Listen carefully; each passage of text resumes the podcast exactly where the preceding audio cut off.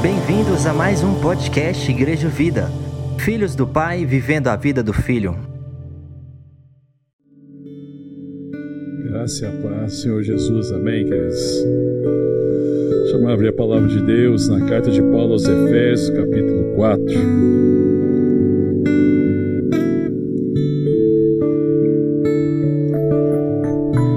Efésios 4, eu vou ler, ler a partir do verso 1.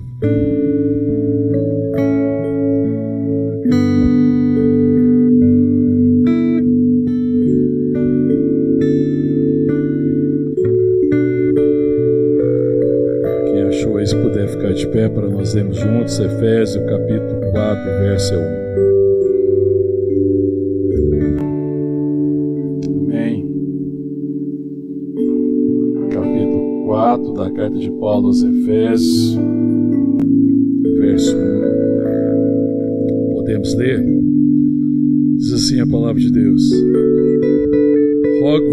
eu, prisioneiro do Senhor, que andeis de modo digno da vocação a que foste chamados, com toda humildade e mansidão, com longanimidade, suportando-vos aos outros em amor, esforçando-vos diligentemente por preservar a unidade do Espírito no vinho da paz.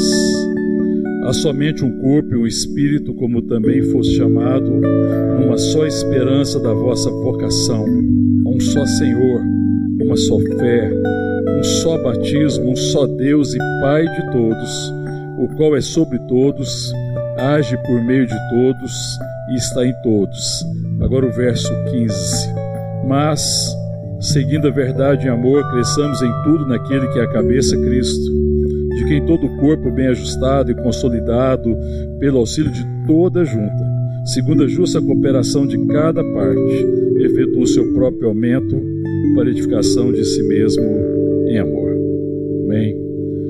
Te louvamos, ó Senhor, te agradecemos, Pai, tua graça, por teu amor, por teu chamado, pela dádiva de Cristo, pelo dom de Cristo, pela salvação, pela redenção.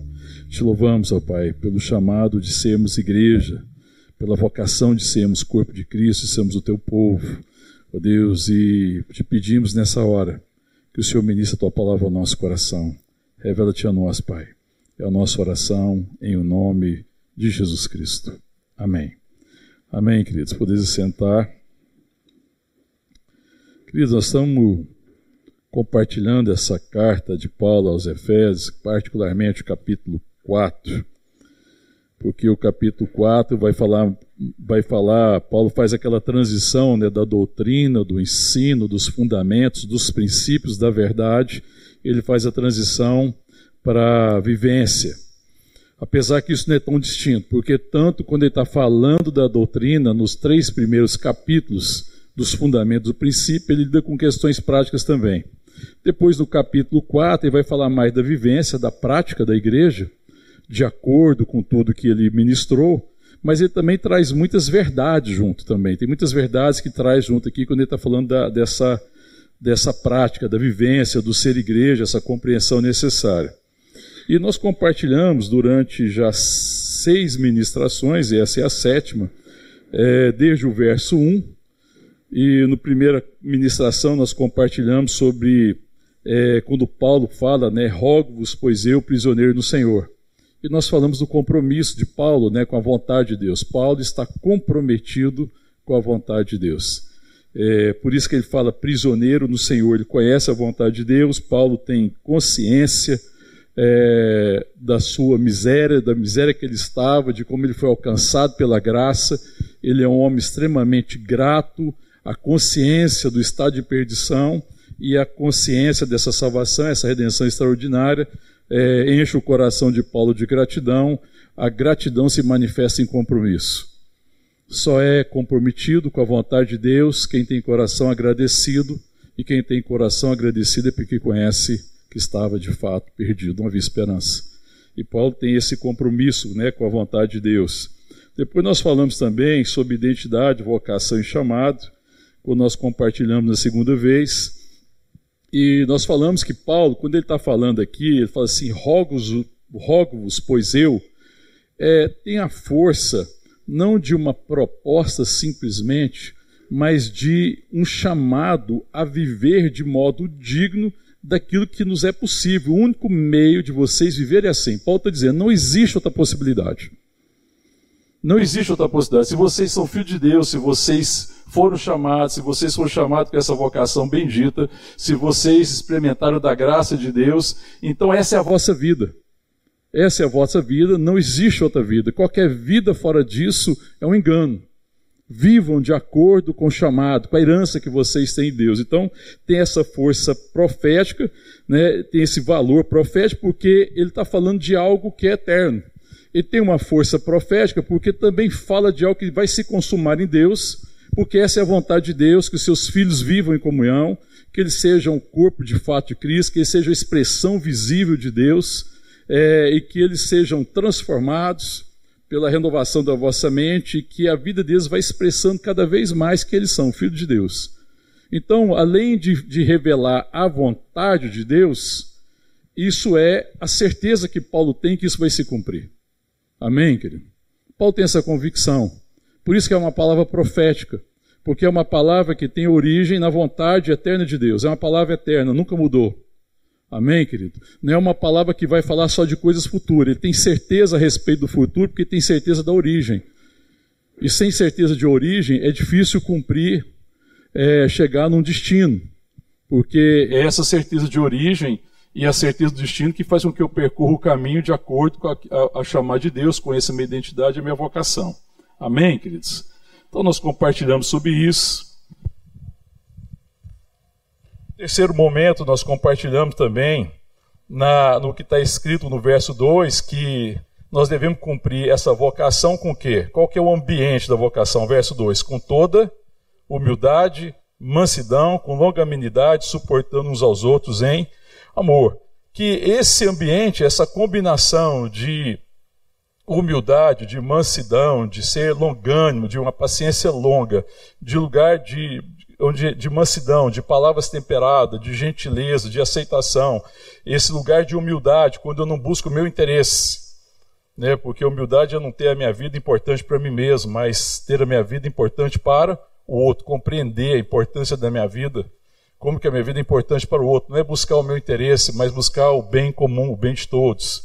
Então é nesse ambiente que essa vocação, esse chamado vão se desenvolver. Nós compartilhamos sobre isso, falamos também da importância, quando Paulo fala suportando uns aos outros. E amor é criar essa, essa plataforma, este lugar de acolhimento. Suportar uns aos outros em amor é oferecer uma relação bendita até que o outro cresça, até que o outro amadureça, para que o outro cumpra o chamado, para que o outro seja encontrado maduro também. Amém?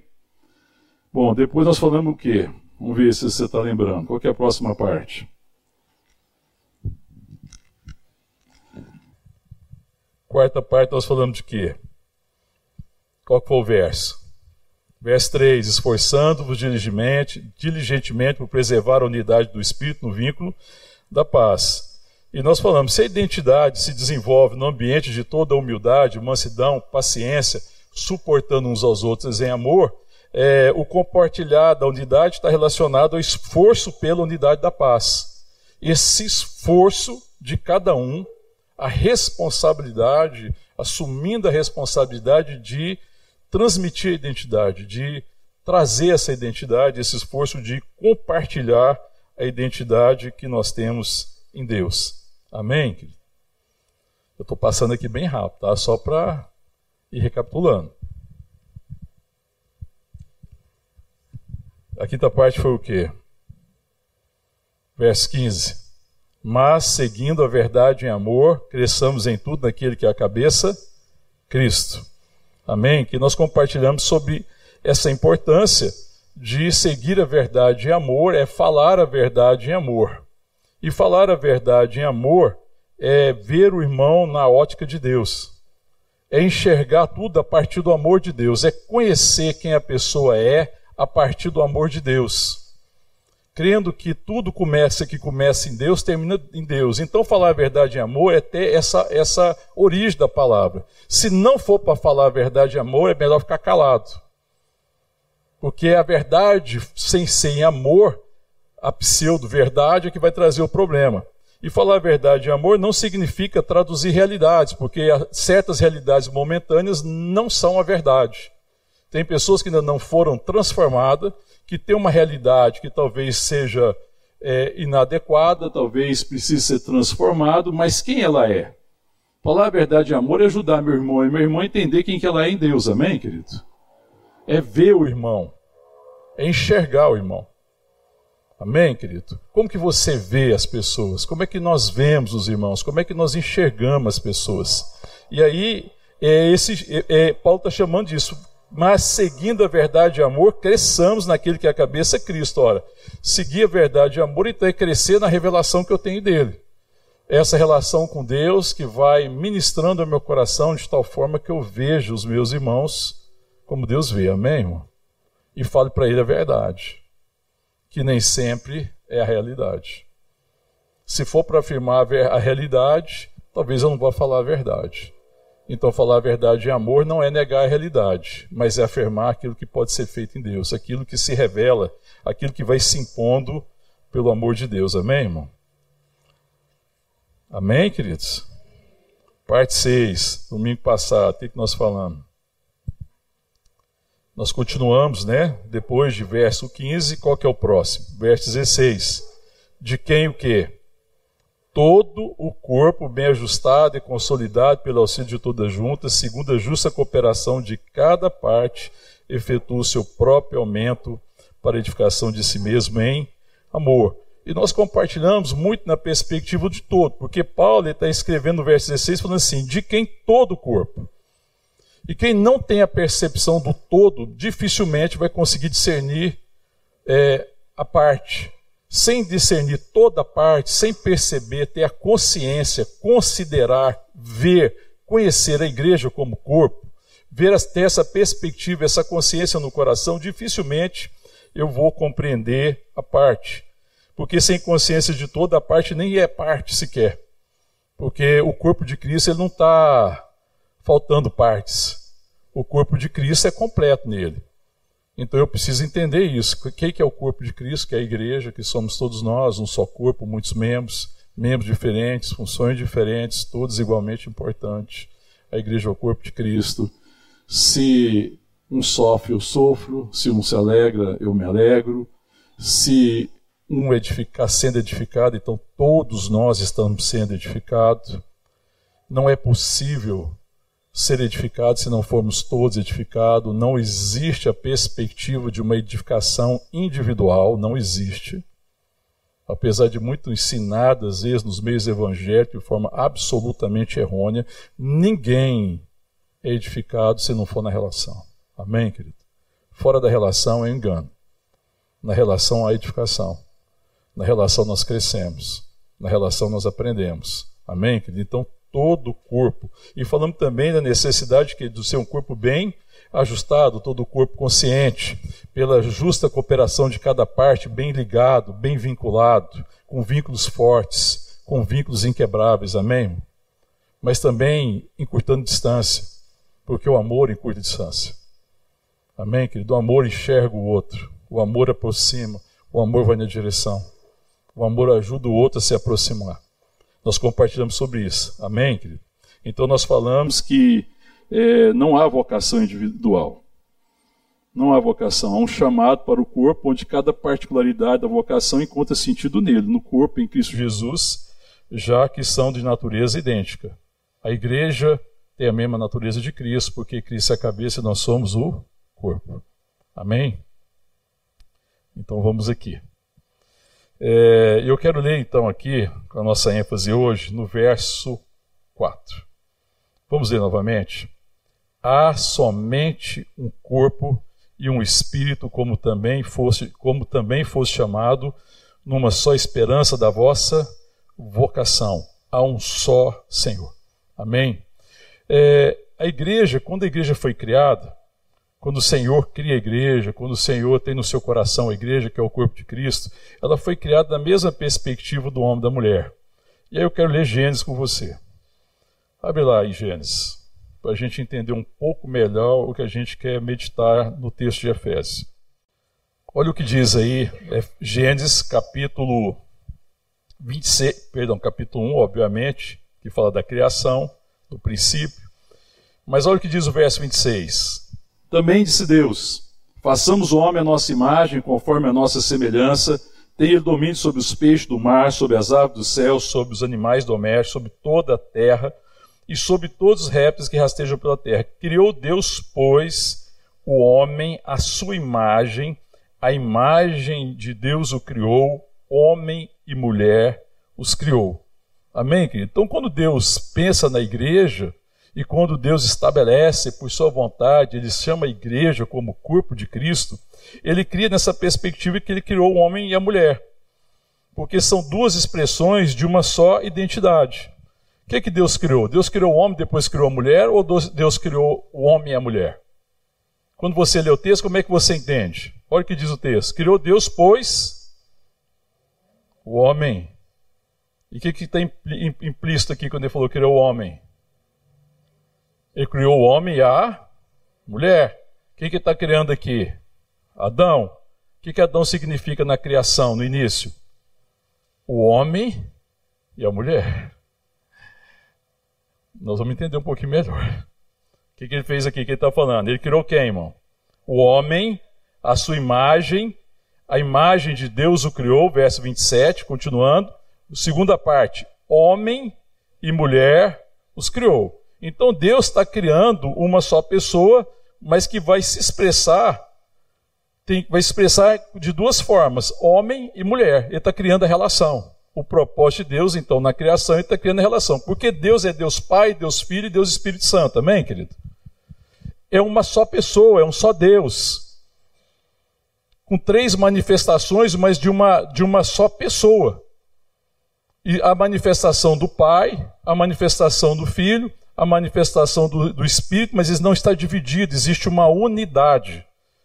Amém? Existe é, uma unidade na trindade. É difícil para nós compreendermos às vezes, né? Na nossa cabeça, às vezes, limitada na nossa mente, é difícil compreender, mas pela fé nós aceitamos essa afirmação e temos paz a esse respeito que não existe três deuses, mas existe um Deus que se manifesta como Pai, como Filho e o Espírito Santo. Amém, querido? Um só Deus. Um Deus único. Nós cremos num só Deus. Amém, querido? E quando Deus cria o homem, Ele está criando também Adão, e quando Ele cria Adão, Ele está criando essa relação. Ele está criando homem e mulher, porque Deus não resolveu criar a mulher depois. Quando Ele cria e expressa a vontade dele, a vontade dele é que o homem se relacionasse com a mulher e estabelecesse uma família. Amém, querido? E assim também a igreja foi criada dessa forma. Quando Deus estabelece a igreja, que é o corpo de Cristo, a igreja foi criada em quem? Quando Deus criou o homem aqui, que ele formou aqui Adão, nós estávamos vendo a princípio só Adão, não estava? Mas o que estava em Adão? Quem estava em Adão quando ele forma Adão? Quem estava em Adão quando Deus formou Adão, irmãos? Eva. Mas não era Eva, era uma mulher. Porque não tinha nominado Eva. Deus não nominou Eva. Quem nominou Eva foi Adão. Deus criou o homem, a relação. E aí, depois que ele cria o homem, forma o homem do pó da terra, e aí ele chama o homem, colocou ele lá no jardim, não foi assim? E aí falou para ele colocar o nome dos animais, todos os animais passaram, e ele percebeu que para cada animal tinha o quê? Uma companheira, uma correspondente. E aí o que, que acontece nesse momento? Lá no verso, no, no, no capítulo 2. Verso 18: Disse mais o Senhor Deus: Não é bom que o homem esteja só. Far-lhe-ei uma auxiliadora que lhe seja idônea. Então, no verso 22, 21, Deus diz assim: Então o Senhor Deus fez cair pesado sono sobre o homem, este adormeceu, tomou de uma, uma de suas costelas e fechou do lugar com carne. E da costela que o Senhor Deus e da costela que o Senhor Deus tomara ao homem, transformou-a numa mulher e lá trouxe. E disse o homem: Esta, afinal, é o que? Osso dos meus ossos, é carne da minha carne, chamará-se a varoa, por quanto o varão foi tomada. Por isso deixa o homem pai e mãe, se une a sua mulher, tornando os dois uma só carne. Então, quando Deus traz Eva à existência, Eva estava em Adão, porque Deus criou homem e mulher. Porque a vontade de Deus na criação já é, é, é, já está estabelecida. Quando Deus intenciona criar o homem, a vontade dele era criar a relação, ele traz a existência, ele forma Adão, e depois de Adão, ele forma a mulher. Então ele formou primeiro o homem ali, quando ele faz essa separação, homem e mulher, porque ele criou homem e mulher, mas estão foram criados na vontade de Deus para ser uma expressão de uma relação. Amém, irmão? Foi assim que foi criação. E se a gente quiser entender sexualidade, tem que entender a partir disso. E depois eu quero conversar sobre essa questão de sexualidade. Hoje não é o tema. Porque toda sexualidade se entende a partir disso. Fora disso, existem outras coisas, sensualidade, existe muita perversão e muita coisa. Mas quando você quer entender sexualidade, você tem que vir aqui na criação. Deus criou homem e mulher. Deus os criou para caminhar em unidade. Deus criou para uma relação bendita, para que essa relação expressasse quem, irmão? Deus. Para uma, uma agenda relacional para que eles caminhassem junto numa só carne. Amém, querido? E caminhando nessa relação, Deus fosse conhecido em quê? Como é que Deus ia ser conhecido, irmão? Na relação. Como é que Deus é conhecido no meio da igreja? Na relação. É na relação que eu tenho com o outro. Como é que Deus vai se fazer conhecido? Na relação, quando eu manifesto as virtudes daquele que me chamou das trevas para a sua maravilhosa luz. Amém, querido? Então a relação é fundamental. Deus, a relação entre Pai, Filho e Espírito Santo, tem, ele tem essa natureza relacional e Deus nos deu dessa natureza e nos criou para essa relação. Então eu preciso entender é, isso, porque é como o nosso Deus, um Deus único, três expressões da mesma identidade: a expressão do Pai, a expressão do Filho, a expressão do Espírito. Então, quando Deus criou o ser humano, a expressão homem, macho, a expressão mulher, fêmea. Amém? Irmão? Mas tudo isso com um propósito maior: de se unirem, de caminharem numa relação bendita e a partir dessa relação ele estabeleceria o quê? A família. Por isso que eu falo, irmão, que Deus não tem promessa para o casamento em si. Deus tem promessa é para a família, porque o alvo do casamento é a família. O casamento é o meio. Amém? A relação de um homem de uma mulher, uma relação bendita é para gerar uma família. O nosso problema é o que na relação? Qual é a nossa dificuldade? Qual que é o problema na relação de duas pessoas, seja de um homem, de uma mulher, seja de dois irmãos? Porque agora cabe essa questão. Vamos agora trazer para uma relação, não importa se são irmãos, se são amigos, se são pessoas, se são é, marido e mulher. Qual que é o problema que tem normalmente na relação? A prioridade costuma ser o quê? Eu.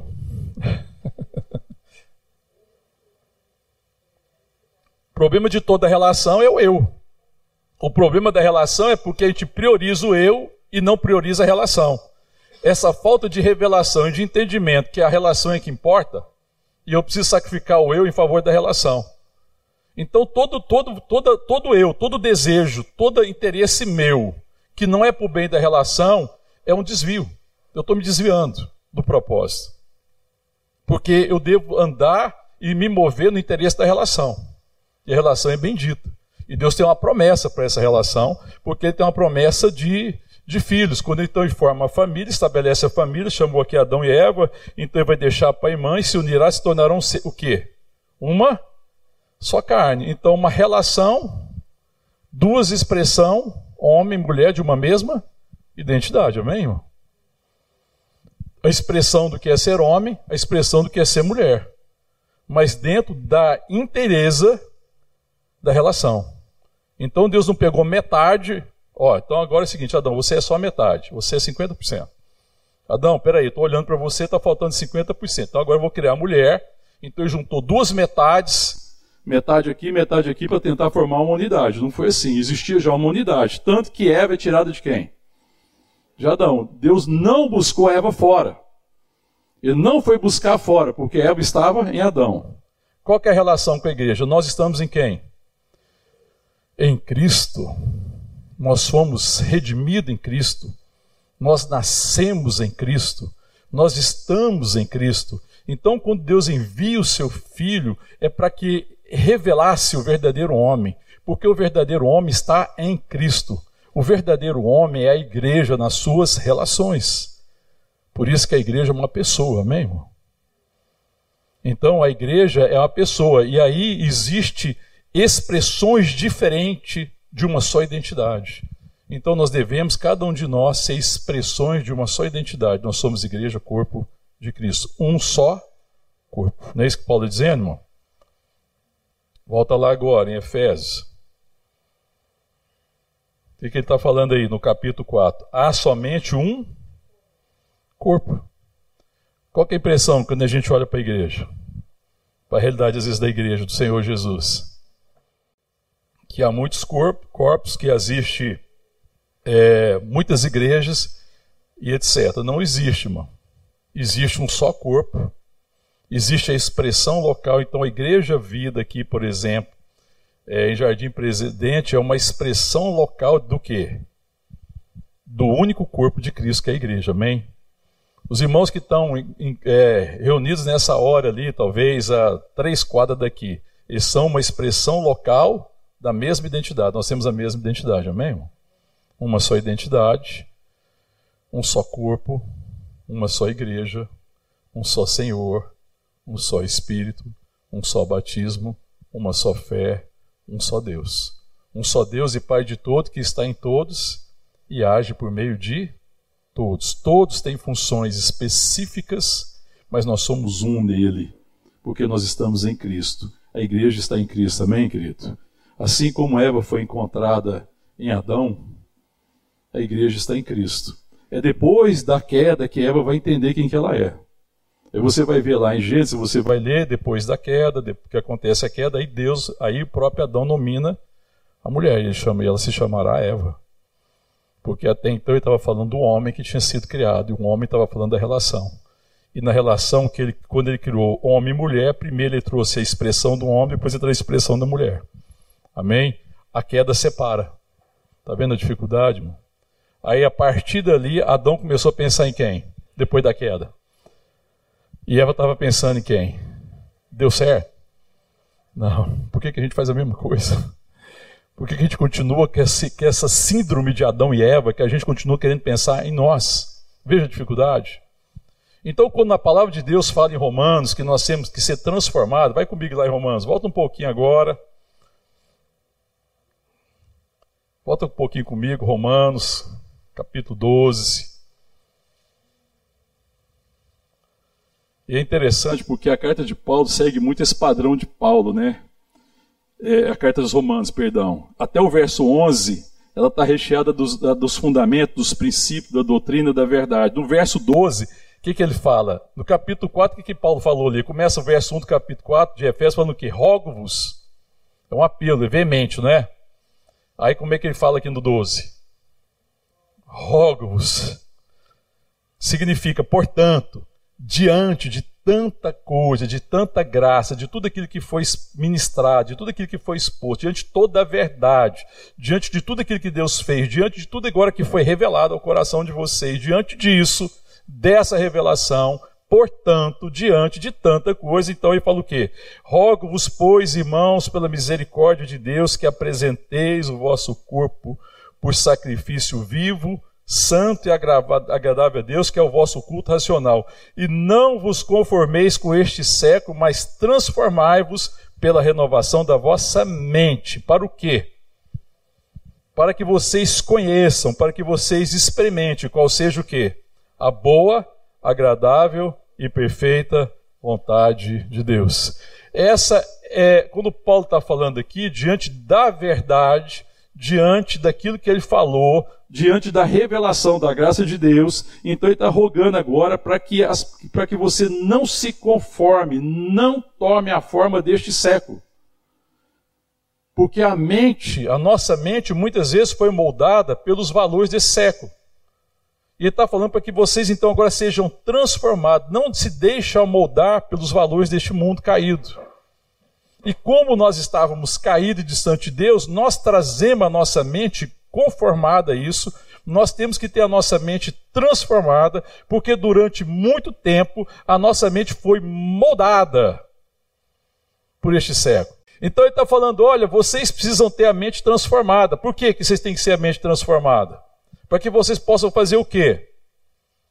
Não vos conformeis com esse século, mas transformar pela renovação da vossa mente para que vocês conheçam e experimentem a boa, agradável e perfeita vontade de Deus. Esse é o desafio do nosso coração, amém? Então, o que é o problema? Nós trazemos uma herança de relação errada. Nós trazemos uma herança em que as relações são marcadas pelo individualismo. Eu.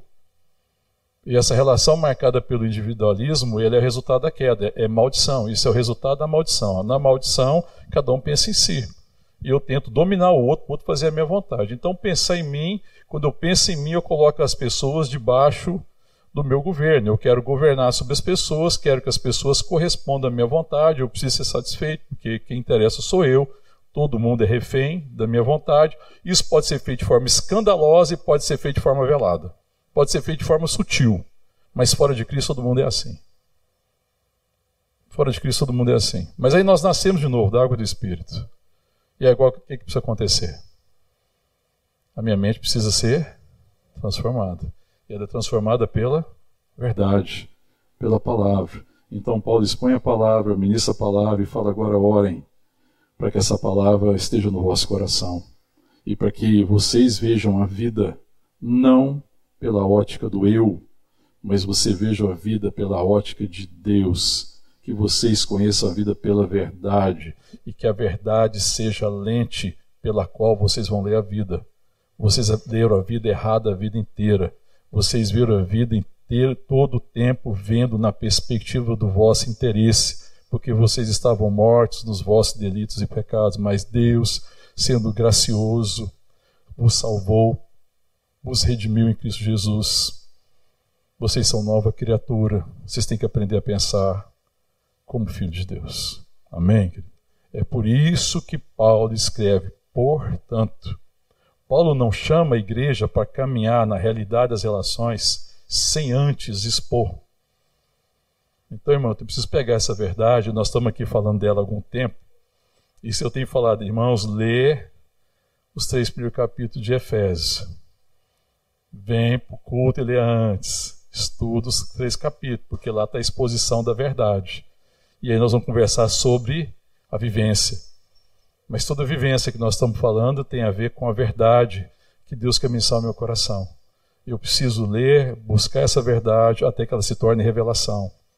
Porque não é aquilo que eu conheço por um, por um entendimento mental apenas, porque eu vi, mas é aquilo que eu conheço como revelação no meu coração. Porque Paulo fala para que vocês conheçam a vontade de Deus, que é boa, que é perfeita e que é agradável. O que é o seu problema? O que é o meu problema? Qual é o nosso problema, irmão? É não conhecer a vontade. Porque qual é a vontade que você conhece naturalmente? Fala, pergunta para o seu irmão, qual é a vontade que você conhece naturalmente? A sua. A sua.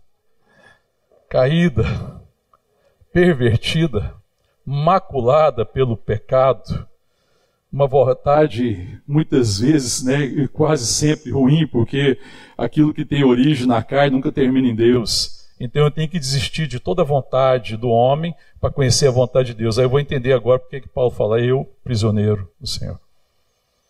Alguém que é comprometido com a vontade de Deus. Paulo fala assim: o melhor para mim é isso. Eu estou aprisionado, a vontade de Deus é boa. Agora eu entendo melhor a, a palavra de Paulo no verso 1 da carta aos Efésios, no capítulo 4. O é que Paulo está falando aqui em Romanos, no capítulo 12, na segunda parte do verso 2 para que experimente qual seja o que? Boa, agradável e perfeita vontade de Deus.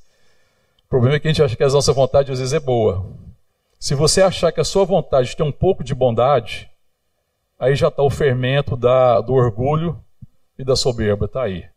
Em pouco tempo a massa leveda e você vai se assustar com o que você vai fazer. Mas toda vez que você perceber o fermento do orgulho e da soberba, pede Deus graça, Senhor, me livre disso. para que a minha vontade não seja fermentada pelo orgulho e nem pela soberba, mas que a minha vontade seja a tua vontade. Que é boa, que é perfeita e que é agradável. Então ele está rogando, ele está apelando, conheçam a vontade. Conheça a vontade que Deus tem para vocês, boa, perfeita, agradável. Se eu conhecer a vontade que eu tenho, que Deus tem para mim, irmão, eu vou conhecer a vontade que Deus tem para minhas relações. A gente lida mal com as relações e somos dados a colocar as pessoas como refém da nossa vontade, ou somos julgadores, ou apontamos o dedo, ou coisa do tipo, porque a gente não conhece a vontade de Deus. Porque diante de muita coisa nós estamos diante da nossa vontade. Sabe aquele negócio, irmão, que às vezes acontece uma coisa e você fala assim: olha, pela minha vontade eu queria fazer isso. Mas ele falou, oh, Deus, não me dá força, me dá graça, porque se me der força eu bato nele. Aí você tem que pedir o quê? Graça. Né, irmão? Amém? O problema é esse. A gente quer que Deus fortaleça a nossa vontade. E quando que Deus fala, a sua desgraça é a sua vontade. a sua tragédia é a sua vontade. O inimigo mora ao lado, ou mora dentro. Livre-se dela. Dispa-se do velho homem. Dispa-se dessa velha vontade que é interesseira. Porque a igreja não é a reunião de umas, muitas vontades. Se a igreja fosse reunião de muitas vontades, aqui então era uma associação que a gente ia descobrir qual era a nossa vontade comum, principal, e ia fazer de tudo para que todo mundo fosse satisfeito da sua vontade. Não eu gosto do louvor, eu gosto da oração, eu gosto às vezes da palavra, eu gosto de certos momentos, eu escolho a forma de viver, mas a relação não é o valor mais importante. Porque quando eu entendo que a relação é importante, então eu vou procurar me relacionar, não é para o meu bem, é para o nosso bem, é para que a igreja seja edificada. Então agora eu vou fazer todo o possível. Então eu vou morrer, eu vou me sacrificar, porque, irmão, tem hora que a gente quer ficar parado, não quer fazer nada. Ou não? Tem hora que a gente quer o conforto. Tem hora que a disposição é, é mínima. Tem hora que não tem disposição, mas crente vai viver por disposição ou nós vamos andar pela verdade e vamos fazer aquilo que é correto. Eu falo, ó, diante da vontade que não está muito agradável, faça o correto, porque a palavra nos chama para ter relações benditas e para valorizar a relação. E quem garante isso é o Espírito Santo, porque também Paulo está dizendo aqui, se você voltar aí na carta aos Efésios, no capítulo 4, ele fala assim: existe um só corpo, e na sequência ele fala um só espírito. E quem que promove a unidade do corpo é o Espírito Santo. É o Espírito Santo que é capaz, porque o Espírito Santo é o Espírito de Cristo. E Cristo não está dividido. Então o Espírito Santo é quem conhece as profundezas do coração de Deus. A palavra de Deus fala que só o Espírito de Deus consegue prescutar o coração de Deus, ele sabe que vai no coração de Deus, e o Espírito deseja repartir conosco a vontade dele, para que as nossas relações revele o Filho, revele o Pai, sejam relações de amor, para que o mundo creia que nós somos filhos de Deus e que Jesus Cristo é Salvador e Redentor. Porque Jesus mesmo disse: Se vocês amardes uns aos outros, como eu vos amei, nisto o mundo conhecerão que vocês são os meus discípulos. O maior valor que as pessoas precisam perceber em vocês é o amor com que vocês cuidam dos outros, o carinho, o cuidado, a perseverança, a insistência, até que todos cresçam. Isso é que tem que ser percebido, a importância o cuidado, o zelo, a longa paciência, a humildade, quando a minha vida não é importante para mim mesmo, mas eu sei que a minha vida é importante para o outro. Quando eu estou disposto a sacrificar os meus interesses, já que a minha vida não é importante para mim mesmo, eu sacrifico por causa do interesse de abençoar o outro. Para que a gente cresça e amadureça. Para que Cristo seja conhecido. Amém, irmãos? É o Espírito Santo porque Ele é o Espírito do Pai, Ele é o Espírito do Filho. Ele que me fez nascer de novo, Ele que nos fez nascer novamente, Ele que nos regenera, e o Espírito que ministra isso ao nosso coração. Amém, queridos? É obra do Espírito a comunhão, irmão. E se a gente não anda em comunhão, eu estou apagando o Espírito. O Espírito tem sido apagado da igreja. A gente apaga o Espírito na medida que eu não me rendo à vontade de Deus e não sou guiado pelo Espírito. Apagar é esse sentido que Paulo fala, não apagueis o espírito. Lá em Romanos, no capítulo 8, por favor, abra lá. Capítulo 8 de Romanos, o verso de 12 diz assim: Romanos 8, verso 12. Quando ele fala, o capítulo 8 ele vai falar principalmente da ação do Espírito. Mas olha o que, ele diz no verso 12: Assim, pois, irmãos, somos devedores não à carne, como se constrangido viver segundo a carne. Então, sabe o que ele está dizendo? Irmãos, vocês não devem nada para vocês mesmos, na perspectiva de vocês serem escravos das vossas vontades. Vocês já foram libertos disso, creiam nisso. Vocês receberam um novo espírito. Vocês receberam o Espírito de Deus como habitação. Vocês não são escravos da vossa vontade caída, ainda que ela esteja aí mas ela já não vos escraviza, que antes vocês eram escravos da vossa vontade. Então ele está falando: olha, sim, irmão, somos devedores não a carne, como se concedida viver segundo a carne, como se fosse ter que viver refém da minha vontade. Agora o verso 6: porque se viver segundo a carne, caminhais para a morte, mas se pelo Espírito mortificados os feitos do corpo, ou a vontade, o eu, a vontade caída, certamente vivereis. Olha o verso 14: pois todos que são guiados pelo Espírito de Deus são filhos de Deus porque não recebeste o espírito de escravidão para viver de outra vez atemorizados, mas recebeste o espírito de adoção, baseados no qual clamamos Abba Pai. E o verso 16, mais extraordinariamente, o próprio Espírito testifica com o nosso Espírito que nós somos filhos de Deus. Amém, querido? Existe uma testificação. E ele fala que o Espírito Santo guia os filhos de Deus. Então há um só corpo, existe um só espírito, irmão. Então as nossas desavenças são porque às vezes nós não estamos seguindo o espírito. Nós ainda estamos às vezes nos rendendo aos anseios da carne. Mas quando nós nos rendemos à vontade do espírito, Deus dá graça e a gente consegue superar todo e qualquer problema. Para a glória de Deus, nós vencemos a carne, nós não somos escravos e aí nós vamos percebendo essa importância do valor, porque a natureza de Deus é relacional e essa é uma condição então inegociável, irmão. O Espírito Santo não negocia isso, irmão. As relações não estão em negócio na igreja. Não existe. Qualquer prática da igreja, qualquer método, qualquer forma de ser igreja que nega as relações e que não vai estar privilegiando as relações é falso e não provém de Deus. Porque você sabe o que é, querido? Quando você pensa assim, não, pastor, as relações são ruins, mas está fazendo alguma coisa. Sabe qual é o nome disso? Prostituição. Eu chamo isso de prostituição. Porque é prostituir a favor de alguma coisa que aparentemente dá certo. O tal do pragmatismo. E às vezes a gente quer ser pragmático. Não, vamos fazer algumas coisas que dá certo. É dar certo, mas Isso fortalece as relações. Isso é para a glória de Deus. Isso nos torna mais maduros. Caso contrário, se não for isso, é uma prostituição. Porque a prostituição é que tem essa característica.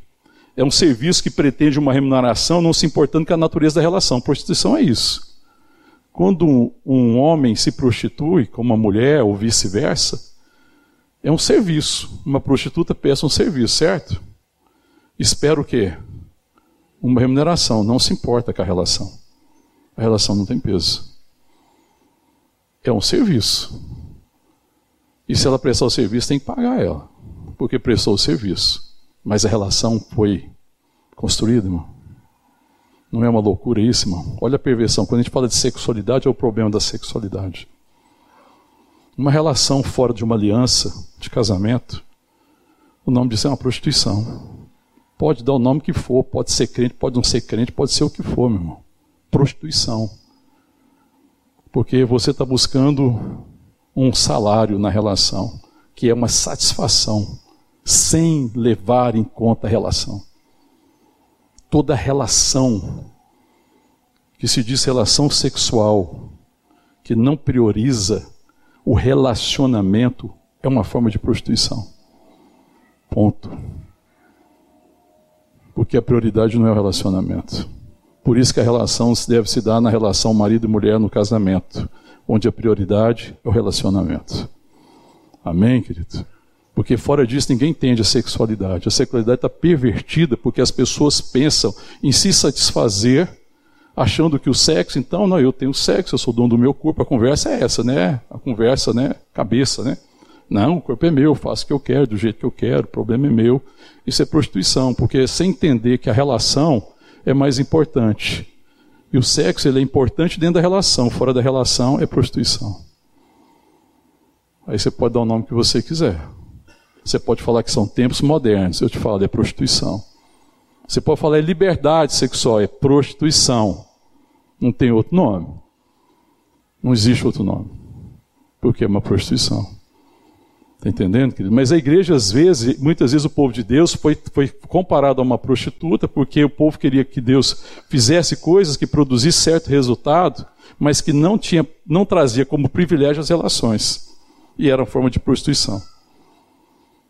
E aí nós temos que buscar Deus, a graça de Deus, né, para entender isso, né, e buscar esse interesse. Então a igreja é de um só espírito e ela é a expressão de uma consciência coletiva, um só espírito, amém, irmão?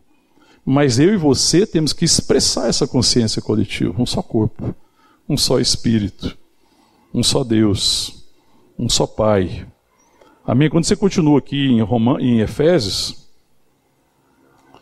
quando você continua em Efésios, ele fala é, na segunda, no capítulo 5, no verso 5 do capítulo 4, perdão, no capítulo, verso 6 do capítulo 4, um só Deus e Pai de todos.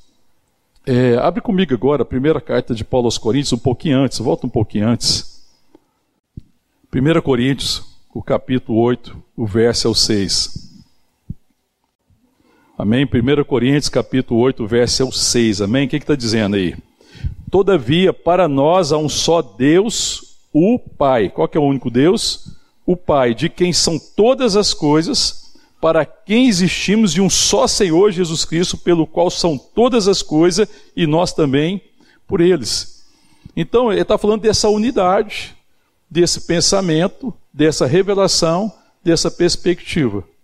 Um só corpo, um só Espírito, um só Deus e Pai de todos. Todas as coisas são por Ele, todas as coisas são nele, todas as coisas são para Ele. E nele nós encontramos o sentido da nossa existência. A igreja está nele, então a igreja tem que privilegiar as relações, porque está falando da relação bendita entre o Pai, o Filho e o Espírito Santo. Amém, queridos? E aí nós temos que buscar em Deus, porque é o Espírito que vai prover isso.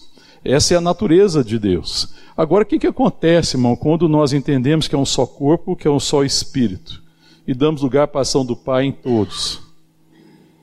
Existe uma multiplicação dos filhos, porque o Pai, a natureza do Pai é multiplicar os filhos.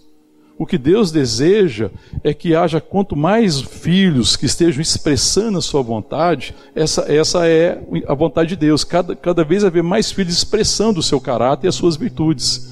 Porque a natureza do Pai é de multiplicar filho, amém, querido? E o que vai garantir isso é a ação do Espírito Santo.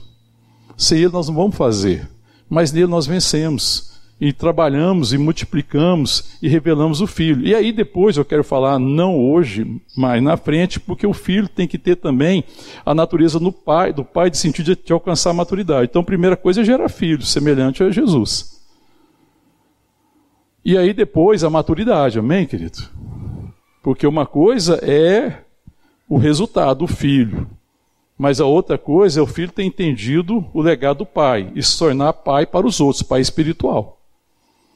É assumir a responsabilidade de ser maduro e, na sua maturidade, gerar filhos para Deus. Porque às vezes a gente também quer ser filho a vida inteira. Não, ser filho é a condição inicial, condição primeira, amém, querido?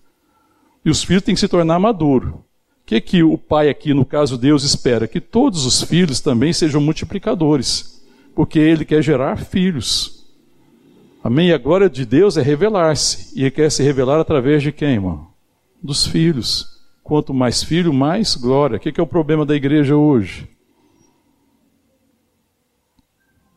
Por que, que Deus não é mais conhecido através da igreja que é seu corpo, irmão?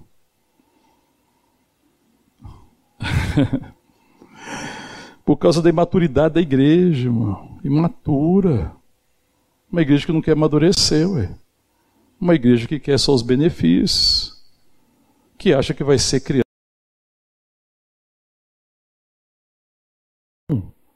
A gente tem que ter a disposição também de crescer, de ser maduro, amém, querido? E aí entra a responsabilidade de sermos diligentes em crescermos, assumir a responsabilidade, amém? Para que outros conheçam o Senhor. Amém, querido? Abra a palavra ainda em João para nós fazer mais uma reflexão aqui ainda sobre a questão de um só corpo e da ação do Espírito Santo. Evangelho de João, capítulo 15. Olha o verso 1 que, que diz: Eu sou a videira verdadeira, o meu pai é o agricultor. Todo ramo que estando em mim não der fruto, ele corta, e todo que dá fruto limpa, para que produza mais fruto ainda. Vós já estáis limpos pela palavra que eu vos tenho falado. Permanecei em mim e eu permanecerei em vós. Como não pode o ramo produzir fruto de si mesmo, se não permanecer na videira, assim nem vós o podeis dar se não permaneceres em mim. Eu sou a videira, vós os ramos. Quem permanece em mim e eu nele, esse dá muito fruto, porque sem mim nada podeis fazer. Então, qual que é o paralelo aqui? Jesus é o que, irmão? A videira. E nós éramos o que? Planta ruim. Não produzia fruto para Deus. Espinho. E aí nós fomos enxertados em quem? Na videira verdadeira. O ramo é o, a, a árvore é a videira. Amém? Que é Cristo. Aí nós estamos agora nele, enxertado na videira verdadeira pelo seu sangue, pelo seu sacrifício. Então agora nós estamos ligados ao quê? Se eu estou na videira. Você pegar um ramo e enxertar ele na videira, você está acessando a seiva e a raiz de quem? Da videira. E o filho está no pai, e nós estamos no pai. Então a vida de Deus está acessível aos ramos. E aquele que permanece nele produz o que, irmão? Muito fruto. E nós precisamos crer nisso, amém, querido? Que nós vamos produzir esse fruto para a glória de Deus. E esse fruto passa pela maturidade, por relações abençoadoras, por relações que amadurecem, que oferecem esse ambiente, onde existe a expressão da nossa maturidade, quem nós somos, onde as pessoas são transformadas, onde elas amadurecem, à medida que elas vão caminhando, vão conhecendo Deus, vão conhecendo quem é, a sua identidade vai sendo construída e elas produzem fruto para a glória de Deus, elas se tornam maduras. Porque Paulo fala lá na carta aos Efésios, até que todos cheguemos à maturidade, irmão. E esse é o ministério do Espírito Santo, porque o ministério do Espírito Santo é o ministério do Espírito Santo é a comunhão, a unidade. Ele que produz isso em nós, amém, querido? É Ele que nos ensina. E outra coisa, irmão, tudo que o Espírito Santo ensina é Cristo. E tudo que ele ensina provém de Cristo. Amém, querido? Todo ensino na minha vida e na sua vida que não for Cristo não é do Espírito. Ainda são coisas da carne, são coisas do velho homem, são coisas do eu. Porque o que o Espírito Santo me ensina é Cristo, é ser como Cristo. E todo ensino provém de Cristo. Por isso ele é o Espírito de Cristo. Amém, querido? E nós temos que buscar então em Deus essa graça, né, de compreender, né, todas as coisas pela ótica de Deus, né, e dessa forma ninguém pode então é, é, perder a perspectiva, porque aí nós estamos oferecendo esse ambiente da graça, onde todos vão crescer, onde todos vão ser transformados, onde existe a promessa, a promessa de Deus que nos dá a garantia de que nós temos uma relação de natureza com Ele, que nós temos o seu espírito, que nós somos um corpo, ainda que muitos tenham que ser transformados, ainda que haja problemas, ainda que tenham que lidar com o pecado, ainda que as pessoas precisem ser transformadas, mas esse ambiente de amor, de graça, onde nós falamos a verdade e amor. Então esse ambiente é um ambiente onde a gente fala a verdade e amor. É, é o ambiente que antes eu falar alguém, alguma coisa para alguém, eu oro, me coloco diante de Deus e falo, Pai, com quem que eu estou falando? coloca no meu, na minha boca as palavras do Senhor, para que eu fale da sua parte. E se você falar da parte de Deus, você vai falar a verdade em amor. Se você não falar da parte de Deus, provavelmente não será verdade em amor, ainda que seja uma realidade, mas não é a verdade. E Deus está nos chamando para conhecer a sua vontade, para ter uma disposição renovada, para continuar, aconteça o que acontecer. Nós vivemos tempos difíceis. Nós vivemos tempos desafiadores. mas pela revelação da graça, pela revelação do chamado, nada nos impede de continuar caminhando. Nós continuaremos caminhando em nome de Jesus, amém, querido? Nós continuaremos caminhando, mesmo que as coisas não sejam favoráveis, mesmo que a gente sofra, mesmo que a gente padeça, mesmo que seja com lágrimas, porque nós somos renovados todos os dias pela palavra bendita de Deus, que nos chama a sua presença e que nos dá o privilégio de viver em família, saber que existe um só corpo, que existe um só Espírito, que existe um só Deus e que existe um só chamado, uma só esperança da nossa vocação. E a nossa esperança é a certeza de que, estando nele, nós somos nova criatura. As coisas antigas já passaram e eis que tudo se fez novo. Essa é a esperança da nossa vocação. Ela se cumprirá, porque tudo se fez novo. Creia, não se conforme com algo que não seja a vontade de Deus para a sua vida. Amém, querido? Não nos conformemos com algo que não seja é, a vontade de Deus para a igreja. Que a gente nunca se conforme da igreja não ser, nas suas relações, uma expressão bendita de Deus. Mas que a gente busque em Deus graça, para que nas nossas relações nós sejamos a expressão de Deus, do amor de Deus. E assim a gente seja sal da terra e luz do mundo. Amém. Vamos orar. Paulo começa fazendo um apelo, amém, querido? Rogo-vos. E faz uma.